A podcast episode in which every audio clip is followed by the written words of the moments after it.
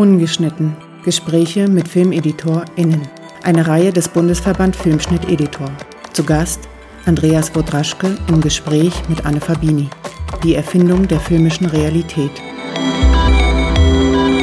Ja, herzlich willkommen auch von meiner Seite. Ich habe ungefähr zehn Jahre auf diesen Abend gewartet, weil ich schon ganz lange Fan von Andreas bin. Und er ist im Stillen und ich kannte ihn überhaupt nicht. Und wir haben uns erst vor ein paar Jahren kennengelernt. Und das ging mir aber immer so, also mit jedem Film, den ich von ihm gesehen habe, habe ich irgendwie gedacht, dieser Film hat etwas ganz, ganz Spezielles. Und deswegen habe ich mir immer gewünscht, mal mit Andreas darüber zu sprechen und den Dingen auf den Grund zu gehen und auch für mich herauszufinden, warum, was ist es denn genau? Warum glaubst du hinter einem Film die Person zu erkennen, die geschnitten hat oder warum macht dich das neugierig? Warum findest du das gut oder ist es ist das nur Einbildung oder ist es einfach der Film, der gut ist, weil Andreas natürlich ganz ganz tolle Filme geschnitten hat. Du kannst mir vielleicht helfen, Andreas, die Liste zu vervollständigen. Elefantenherz von Süli Aladak und die fetten ja, Jahre sind vorbei. Ne? Der Architekt von Ina Weiße, äh, Dr. Alemann, Dr. Alemann, doch, ich, ich, ich sage jetzt die Filme, die mich wahnsinnig beeindruckt okay. haben, also die für mhm. mich so in Erinnerung geblieben sind.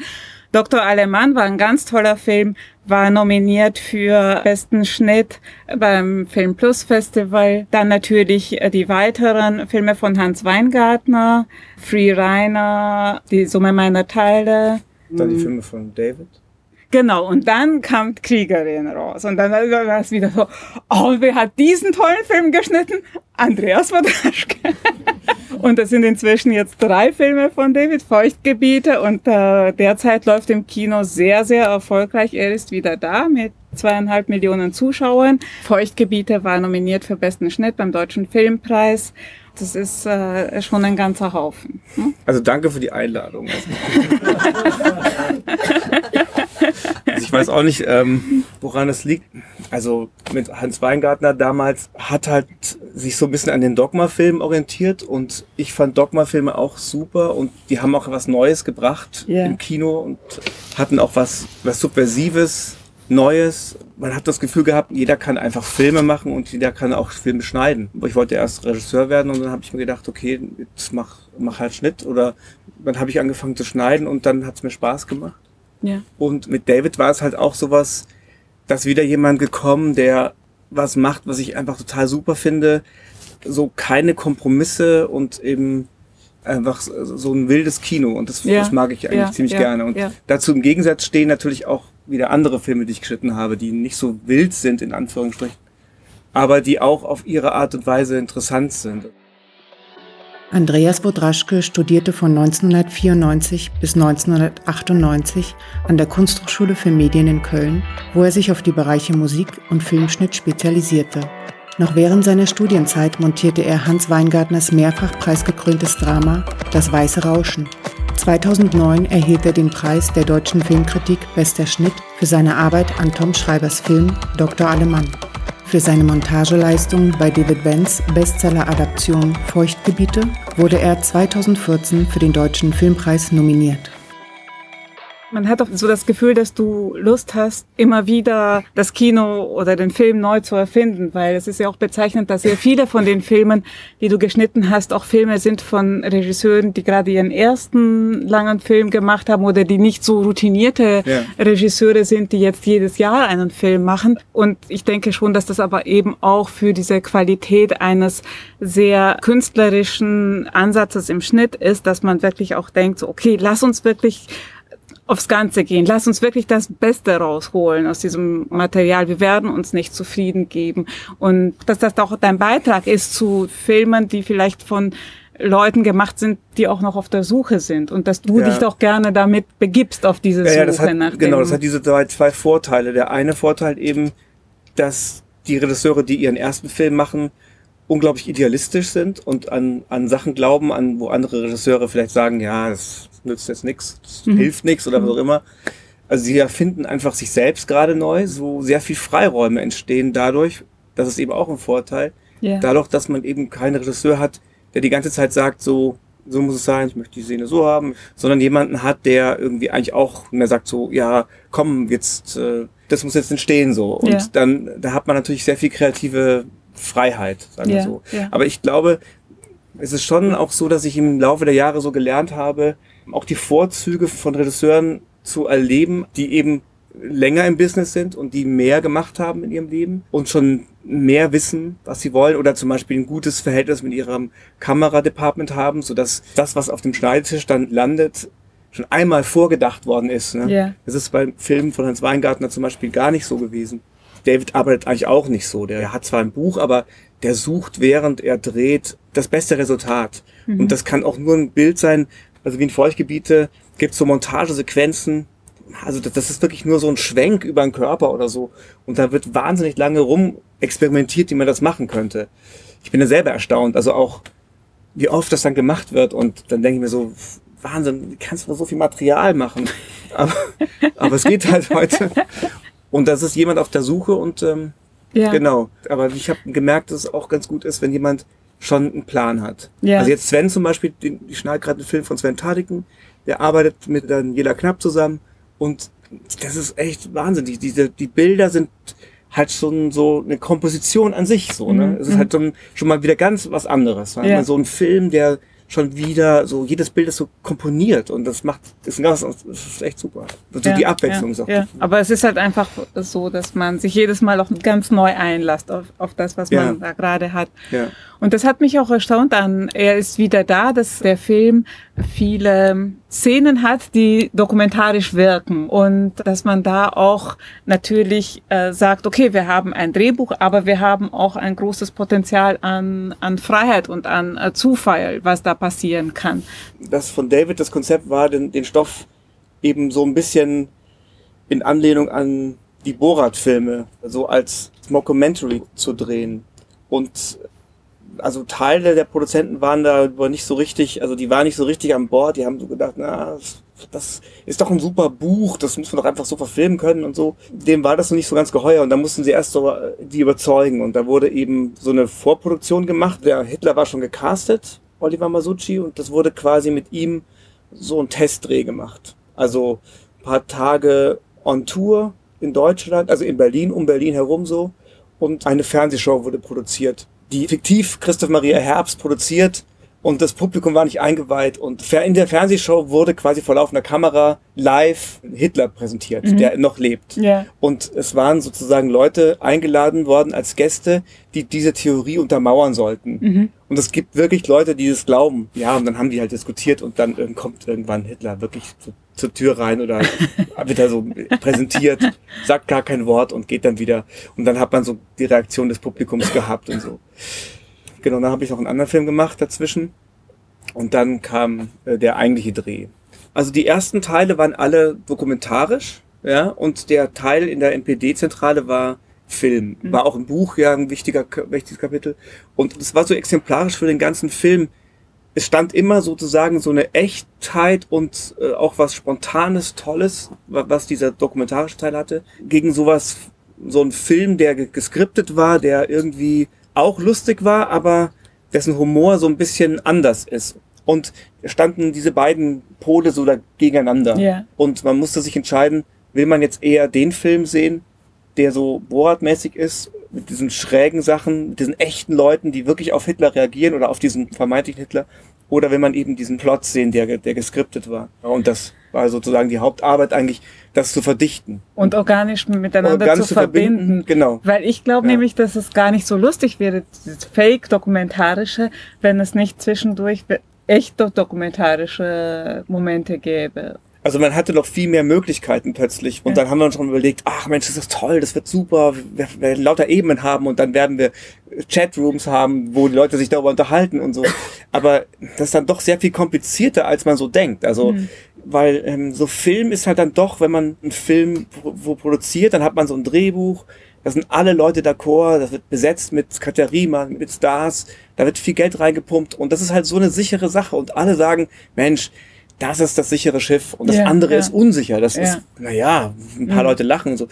Aber es hat sich dann bewahrheitet, lustigerweise, dass bei allen Testscreenings diese dokumentarischen Teile wirklich am besten abgeschnitten haben und hm, diese Ja, Comedy-Sache ja, ja, ja. immer so ein bisschen, naja, gut, musste man auch, man musste man aber nicht so drüber lachen. Und dann haben wir gedacht, ja, es muss einfach schneller erzählt werden, ne?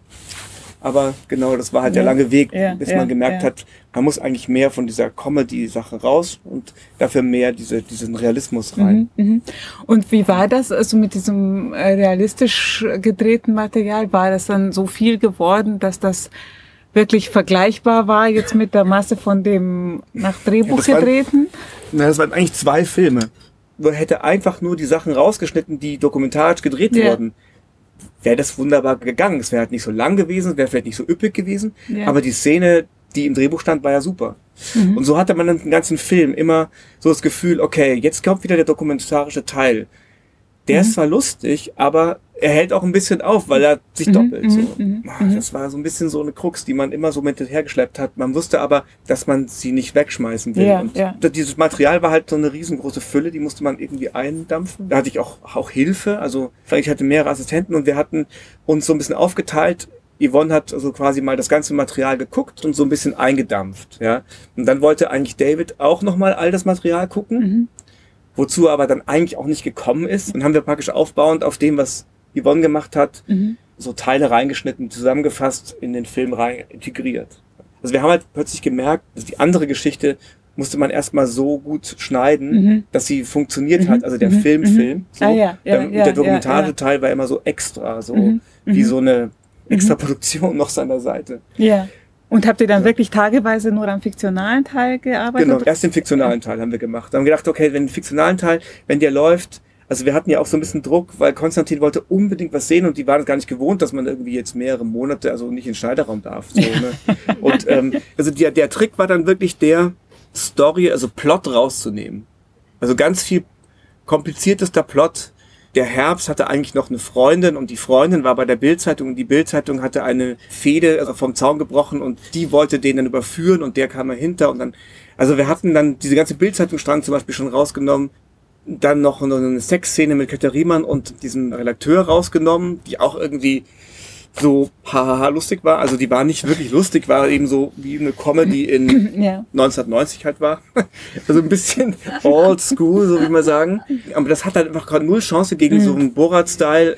Und das hat halt wirklich genutzt, den Plot rauszunehmen, die Story einfacher zu machen und dafür war man einfach mehr beim, bei dem dokumentarischen Teil.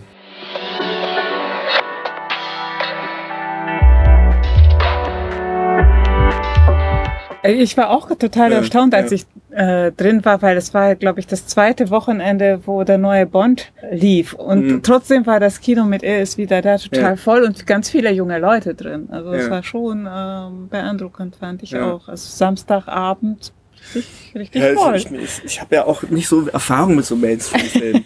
und lustigerweise waren bei den äh, Screenings, wir hatten total viel Test-Screenings, glaube ich vier Test-Screenings, drei allein von Konstantin. Also wir hatten immer die besten Werte bei den Mainstream-Guckern Mhm, sozusagen, mhm, bei den Cineplex-Leuten so. Ja. Da kamen wir immer gut an. Ja. Und wir haben gedacht, der ist ja gar nicht schlecht so, ne?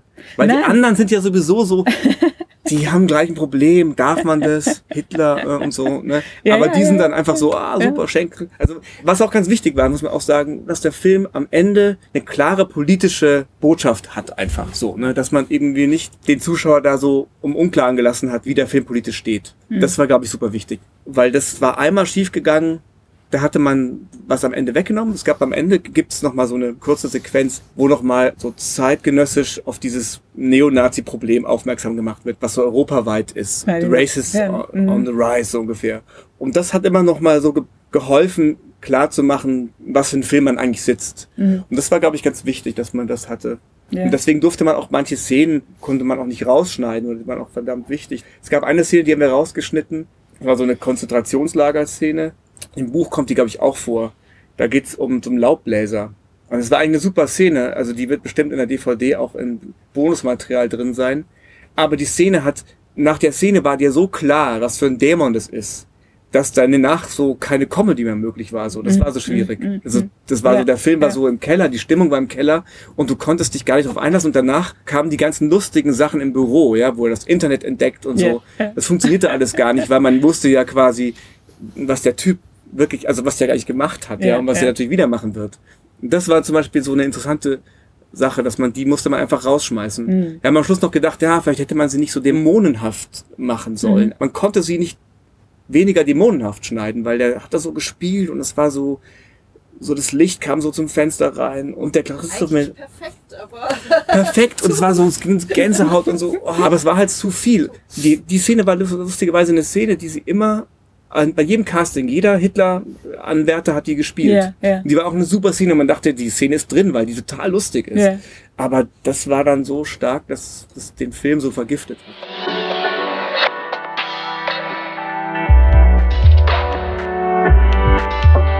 Also das mit den Figuren, ich versuche halt, jede Figur, die ich schneide, total zu lieben. Also mich auch total rein zu versetzen und wirklich die zu führen. Weil man kann das natürlich unterstützen oder man kann dagegen arbeiten im Schnitt. Ne? Man wird ein bisschen zu den, zu, zu den Figuren, die man schneidet, auch so. Ne? Ja. Äh, eben, es braucht dazu eben auch viel Vertrauen zwischen Regie und Editor, so, oder dass man weiß, irgendwie man spricht die gleiche Sprache oder beide finden mhm. das gut, weil wenn man da gegeneinander arbeitet oder dann noch ein dritter, ein, Re ein Redakteur dazu kommt und immer sagt so, nein, aber nicht so, oder wenn du da ständig jemand hast, der so eine Unzufriedenheit hat und dich irgendwo hindrängt, dann kann das leicht irgendwie so, so eine Unentschiedenheit werden, die dann auch nicht mehr eben diese Wirkung entfaltet oder diesen Impact mhm. da irgendwie in jedem Schnitt fühlen lässt. Ja. Also ich habe es aber noch nie erlebt, dass Regisseure wirklich dagegen wären gegen sowas. Es ist eher so, dass ich ganz manchmal interessant finde, wenn man selber, wenn ich so, so reingehe in den Film und die Figuren und der Regisseur dann mehr so draußen ist und mehr so eigentlich objektiver fast ist als ich, so, ne? Das finde ich interessant. Also, dann reißt mich das manchmal so raus und dann denkt mir so, ach stimmt, ja klar, der hat das jetzt nicht so, so gesehen. und ähm, das ist aber auch ganz mhm. gut, weil ich finde, manchmal ist es gut, wenn es so eine, eine Kraft gibt, die da so als Gegenkraft wirkt, mhm, so, ne? Mhm. Aber das war dann doch noch wahnsinnig viel Drehbuch umarbeiten, was ihr dann im Schnitt gemacht habt. Macht ihr das immer in den Filmen von David? Ich würde es nicht so nennen, Drehbuch umschreiben, sondern ich würde es eher sagen, das Drehbuch verändert sich durch das Drehen ja. eben so stark, dass es nicht mal wichtig ist. Nicht mhm. mehr so mhm. wichtig wie vorher. Ja also steht da oft im Drehbuch so viel Sachen drin, die man wirklich nur drin hat, damit irgendwelche Redakteure in irgendwelchen Gremien wissen, aha, jetzt geht sie zum Klo oder ja, jetzt trinkt sie einen, einen, einen Cocktail oder so. ähm, in Wirklichkeit ist das aber gar nicht wichtig, weil man das alles sieht im Film und und da muss man ja schon ganz viel rausschneiden oft und so. Mhm. Also ich finde, das, das war schon bei Davids Film natürlich deswegen sehr viel mehr ist als bei anderen, weil er eben halt auch beim Drehen sehr viel sucht und mhm. sehr viel verändert. Mhm. Ne? Mhm. Und jetzt nicht unbedingt Sachen weglässt, aber es werden Dinge halt einfach anders und das kommt mehr Material zusammen oder wie hier, es ist halt ein ganz neuer Weg probiert. Mhm. Mhm. Mhm. Manche Sachen nur als Backup gehabt. Ja. Und das ist dann schon mehr als bei anderen Regisseuren vielleicht. Die, die weniger ja. suchen, sozusagen. Ja, die mehr am Set also entscheiden. Das, genau, dass so, die ne? Suche ne? mehr eingeplant ist. Ja.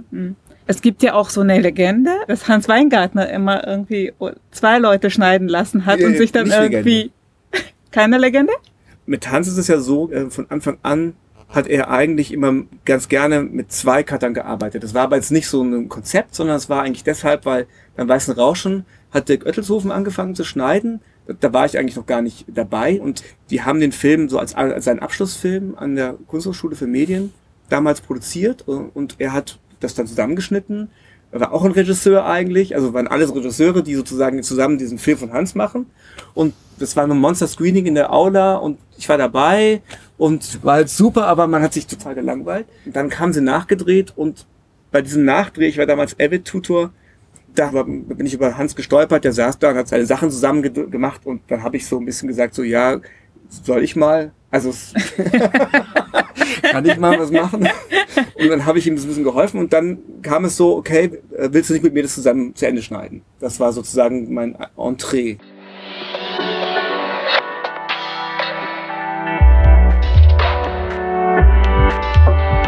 dieses Konzept zwei Cuttern ist halt total super, weil für einen Regisseur, der wahnsinnig viel äh, dreht, ja, der auch Sachen dreht, die gar nicht wichtig sind ja, für den Film, ja, ja. bist du natürlich dann, also wie der Dirk, wenn er dann alles durchgeschnitten hat, hast du dann keinen Abstand mehr. Ne?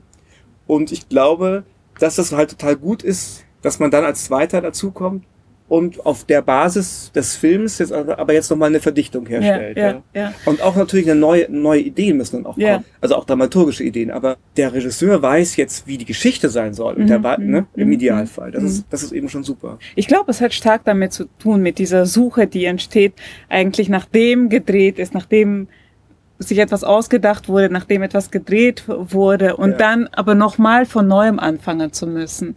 Dass es da wichtig ist, dann wirklich nochmal diesen Geist der Suche aufflammen Ja. zu lassen und dass man dann ganz gerne irgendwie sagt, wir sind offen und äh, lassen uns nochmal Input geben. Weil eben man dann doch immer sieht, dass der Film nicht fertig ist, weil für den einen sieht es so aus und für den anderen wirkt es anders Womit wir eigentlich bei Erfinder Liebe sind. das ist so genau das. Der Erfinder der Liebe, da ist es genau so gewesen. Das ist also irgendwie, habe ich selbst gedacht, der Film wäre schon zweimal fertig gewesen. Und die dann, na, nee, nee, das, da fehlt noch irgendwas. Und dann, das ist ein Film von 2014. Ich glaube 14 kam er raus, ja. Das, genau. Aber angefangen zu drehen wurde er 2011, glaube ich. Und zwar äh, ganz eine ganz erschütternde Nachricht. Ich glaube, das war das erste, was man über diesen Film gehört hat, wenn man jetzt nicht direkt mit ihm zu tun hatte. Die Hauptdarstellerin verstirbt mitten während des Drehs. Also natürlich waren alle im Schock. Und das erste, was man gedacht hat, ist, okay, kann man den Film überhaupt zu Ende bringen? Was passiert jetzt mit dem Material? Wie wird es überhaupt weitergehen? Muss man alles nochmal neu drehen? Wird man das Geld haben? Was passiert aber mit dem Geld, das man schon ausgegeben hat? Und so weiter und so fort. Und du warst von Anfang an dabei. Du hast es von Anfang an eingeplant. Nein. nee, ich bin dazugekommen. Gut, genau. Aber eins war allen Leuten klar, es muss irgendwas gerettet werden. Ja, aber ich war dabei. Also, also Film ist ein Gesamtkunstwerk Ja. und alle haben natürlich ihren Teil dazu beigetragen. Also es ist auch wirklich genau so, wie du, weil wir vorhin drüber geredet haben, dieses, wie weit kann man oder muss man im Schnitt manchmal weggehen vom Buch und so. Erstmal war es schon angedacht, weil das Material, es gab Material. Die Hälfte war abgedreht, ungefähr. Also die Hälfte war noch zu drehen. Sie hatten also Material von dem Film und plötzlich ist die Schauspielerin, deren meiste Szenen eigentlich jetzt noch in dem zukünftigen Teil liegen, die ist jetzt plötzlich nicht mehr da. Und abgesehen von dem menschlichen Schock war es natürlich für den Film sozusagen der Todesstoß. Wir haben uns noch so rumüberlegt, könnte man es noch irgendwie machen, aber ein ganz wichtiger Teil der Geschichte war noch gar nicht erzählt worden und das war das Problem. Und dann hat man erstmal gedacht, man macht den Film gar nicht mehr weiter, hat dann versucht, die Gelder auf einen anderen Film zu transferieren, der wurde auch gemacht. Und dann im Nachhinein, ich kam dann dazu, als darüber nachgedacht wurde, dass man vielleicht doch eine Film im Filmgeschichte daraus macht. Also die Lola hat dann überlegt, dem Film noch, noch eine Ebene dazuzugeben und zu sagen, okay, genau das, was jetzt passiert ist, das thematisieren wir jetzt in der Film im Filmhandlung. Dann wurden manche Leute nochmal neu besetzt, also eine Regisseurin, ein Kameramann, ein Autor, die kamen neu dazu, ein Produzent und die anderen Schauspieler, die vorher auch schon mitgespielt hatten, spielten weiter ihre Rollen und es war genau das Thema. Die Schauspielerin äh, Maria Kierkowski ist gestorben. Also in dem Fall war sie tödlich verunglückt in dem Film. Und ähm, dann wurde der Film so gedreht und dann haben wir den Film zusammengebaut und zum Teil war, waren wir eigentlich ganz glücklich, aber es gab das Problem, dass die Leute den Film pietätslos fanden. Ja? Mhm. Leute von außen sagten einfach, das ist irgendwie, als wenn das Beste, was euch passieren konnte, war, dass die stirbt, so ungefähr. Ne? Was natürlich total Quatsch ist, aber so sah es irgendwie aus. Ne? Wurde dann abgelehnt von Berlinale und sowas. Es war ja ganz klar, so irgendwie so ein Film, den keiner sehen. Und dann gab es eigentlich so, dass wir den Film dann eben nochmal neu erfunden haben. Das war aber gar nicht ich. Lola meinte, okay, wir machen einfach noch eine Ebene dazu. Ne? Und das Making-of schreiben wir auch noch rein in den Film. Und dann durch das Making-of hat man dann praktisch nochmal eine Ebene gehabt und das, was die Leute hören wollten. So ein Sebastian Trost, der sagt, äh, und dann waren wir erstmal sprachlos und saßen einen ganzen Tag herum und wussten nicht, was wir machen sollten. So geschockt waren wir. Mhm. Das ist halt einfach versöhnlicher, als wenn man nur eine Beerdigung zeigt.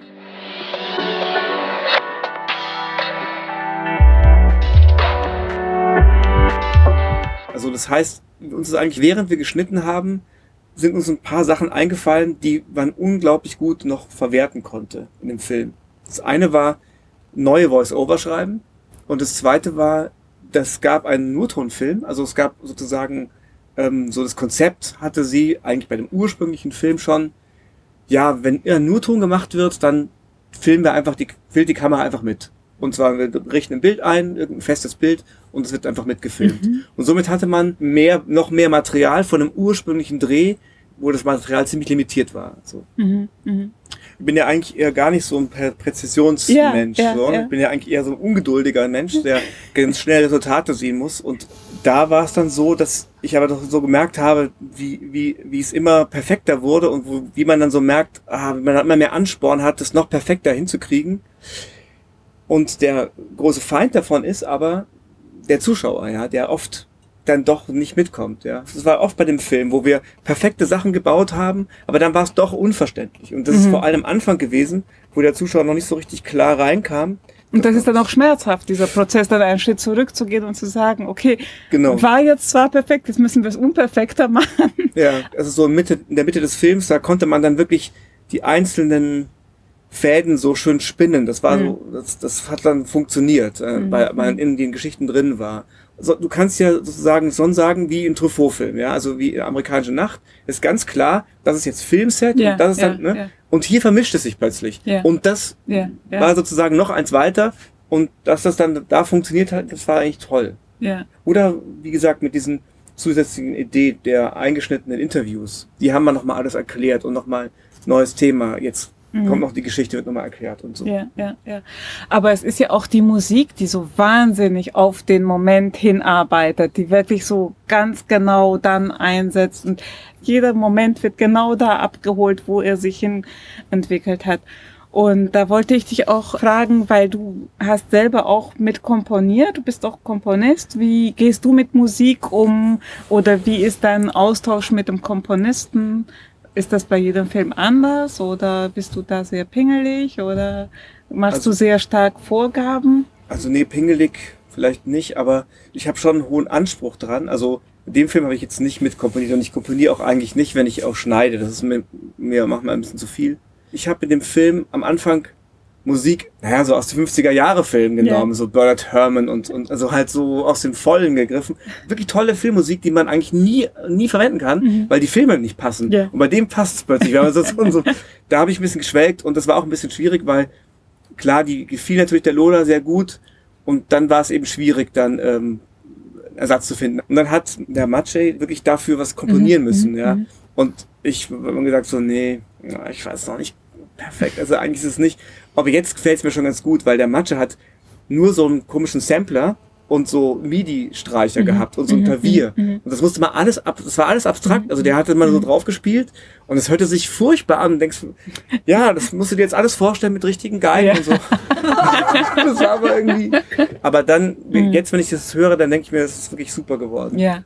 Ja. Also das ist echt schwierig. Wenn man da als Cutter schon so viel vorlegt, dann ist es für die Komponisten natürlich echt extrem schwierig. Und wie machst du das bei den Mischungen oder so? Versuchst du dabei zu sein oder nicht Ja, eigentlich schon. Sein? Ja, aber da war es so, hier wurde ich leider am Schluss überstimmt. Da war, da war, da gab es so eine Szene, da wurde am Schluss dann doch Musik, eine andere Musik gemacht, als ich eigentlich wollte.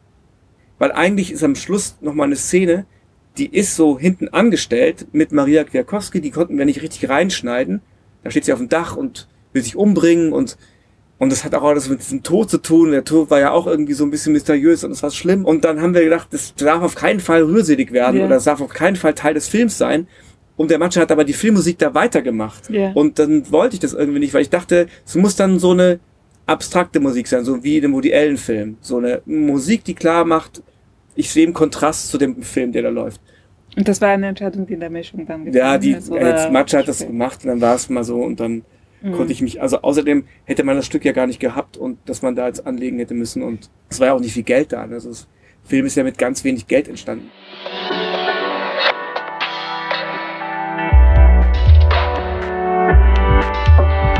Also David zum Beispiel, da treffe ich den Musikgeschmack oft nicht. So, der hat einen ganz anderen Musikgeschmack als ich. Manchmal auch nicht, aber hauptsächlich. Und bei anderen Regisseuren, da ist man dann schon so, da tick ich ähnlich und dann arbeite ich auch schon ganz gerne sehr früh mit Musik. Aber am Anfang habe ich das ja unbedarft benutzt. Und jetzt denke ich mir schon oft, eine Szene muss auch echt ohne Musik funktionieren, damit man, man kann sich leicht täuschen. Ne? Man die Musik dann drauf und dann denkt man, ach, so wunderschön. Mhm. Und an Wirklichkeit hat die Musik ist alles gefärbt, ne? Ja. Da passe ich jetzt ein bisschen mehr auf. Früher war mir das egal. Da habe ich einfach äh, Musik drunter und Ja, ist auch egal.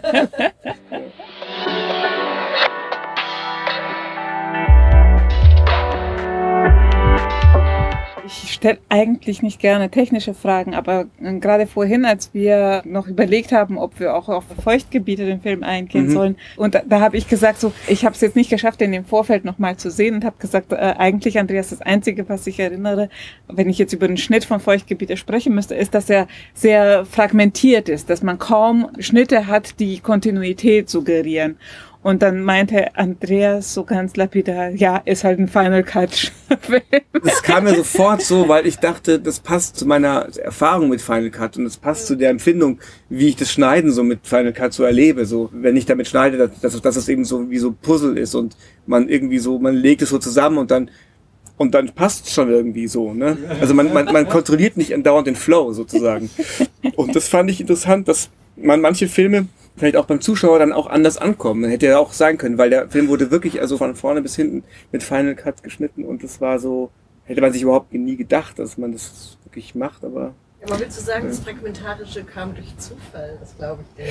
Nee, durch Zufall nicht, aber man setzt es anders. Im, beim Avid kontrolliert man ganz oft den Flow, weil man durch die Struktur des Programms daran gehindert wird, drüber zu gehen. Man trimmt und dann guckt man ihn nochmal an den Schnitt, so, ne? Und bei Final Cut ist es halt anders. Da hast du deine Puzzleteile, die legst du zusammen und dann kommt der Magnet und dann macht's zack und dann ist das Ding zusammen, dann baselst du noch andere Sachen zusammen und dann entwirfst du irgend so ein Gemälde und dann schaust du dir mal an, so. Und dann sind viele Sachen passiert, die du vielleicht hättest anders gemacht, wenn du Auch den Schnitt fünf Timelines oder zehn hast und dann kommen sie ganz zufällig ganz neu zusammen. Ja, das geht ja auch, ja. Das könnte man auch machen. Ne? Also ich finde es ja manchmal total gut, dass man sich so den Zufall zur Hilfe nehmen kann und manchmal einfach.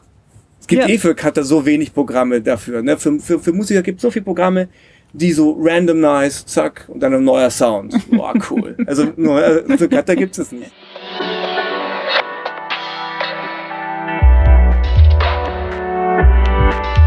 Wir haben halt diesen wunderschönen Film, die Erfindung der Liebe, ein Film im Film, ein Film über Film. Und es kommt kein Editor vor. Der Schnitt ist ausgespart. Und dann ist die Frage, die eigentlich dahin zurückführt, zu dem Motto quasi, was wir uns für heute Abend gesetzt haben. Also inwiefern ist der Schnitt nicht auch nochmal ein drittes Drehbuch schreiben? Wir wissen, dass er es ist, aber warum wird er trotzdem immer überall ausgespart? Zu der Sache mit dem, es fehlte Editor, das stand schon mal im Raum auch, aber ich habe mich da, glaube ich, ein bisschen gesträubt. Ich wollte Ja. da nicht so im Zentrum stehen. Ich habe es ein bisschen bereut. Ich dachte, das wäre jetzt ja schon nicht schlecht gewesen. Aber der Autor Aber- ist nicht auf die Idee gekommen, einen fiktiven Es Editor gab, ja den, es gab ja den Autor und dann war das, der Autor war so ein bisschen der Editor und vielleicht ist es auch ganz gut, weil das wäre vielleicht so kompliziert gewesen. Der Autor ist vielleicht ein bisschen, also als Figur für den Film Ja, interessanter. Ich denke, du bist als Editor mit dem Regisseur so eng. Ich bin ja manchmal eigentlich sozusagen eine Erweiterung von ihm, ja, und, und ich bin so sein Think Tank und sein Notepad und seine andere Hälfte von seinem Hirn quasi so manchmal und ich bin zu sehr sozusagen an ihm gebunden. Und das ist der Autor vielleicht in dem Fall nicht. Ja. Nee, aber es geht ja auch niemals um die Person oder dieses erweiterte Ich des Regisseurs, das man manchmal ist. Aber es geht um den Prozess. Und wie ich, ich persönlich kann sagen, ich liebe den Prozess so sehr, dass ich niemals auf die Idee kommen würde, diesen Prozess nicht zu benennen. Also nicht zu sagen, es hat ein Schreiben stattgefunden, es hat ein Inszenieren stattgefunden, aber es hat auch ein Schneiden stattgefunden. Mhm. Und es ist einfach für mich, also ich will nicht sagen, dass Regie und Produktion uns als stiefmütterlich behandeln. Aber diesen wunderbaren Prozess, das nochmal sich zurückziehen und nochmal alles neu zu denken, neu zu machen und wirklich die Perfektion zu suchen und zu finden und es dann wirklich so abzugeben. Also Mhm. das ist, das ist für mich irgendwie das Unverständliche. Und das, woran ich auch wirklich gerne noch mehr Leute teilhaben lassen möchte. Mhm. Also deswegen auch diese Gespräche hier. Also ich finde, Leute, die Filme schneiden, die lieben Filme und, und die müssen die auch lieben. So, Ja. die müssen das einfach lieben, was sie machen. Also ich meine, wenn du die, wenn das Publikum liebst oder die Glamour liebst, dann wirst du auf jeden Fall nicht Editor. Ne? Dann wird man was anderes. Ja. Aber eben, wenn man, wenn man den Film liebt, dann ist Editor echt das Beste, weil dann hat man einfach die volle Kontrolle. Viel besser. ja? Vielen Dank an euch alle, dass ihr da wart. Danke, Andreas. Bitte. Die Erfindung der filmischen Realität. Andreas Wodraschke im Gespräch mit Anne Fabini. Schnitt Anne Jünemann. Musik Markus Zahn. Sprecherin Anne Jünemann. Künstlerische Leitung Anne Fabini und Julia Oehring. Ungeschnitten. Gespräche mit FilmeditorInnen. Eine Reihe des BFS.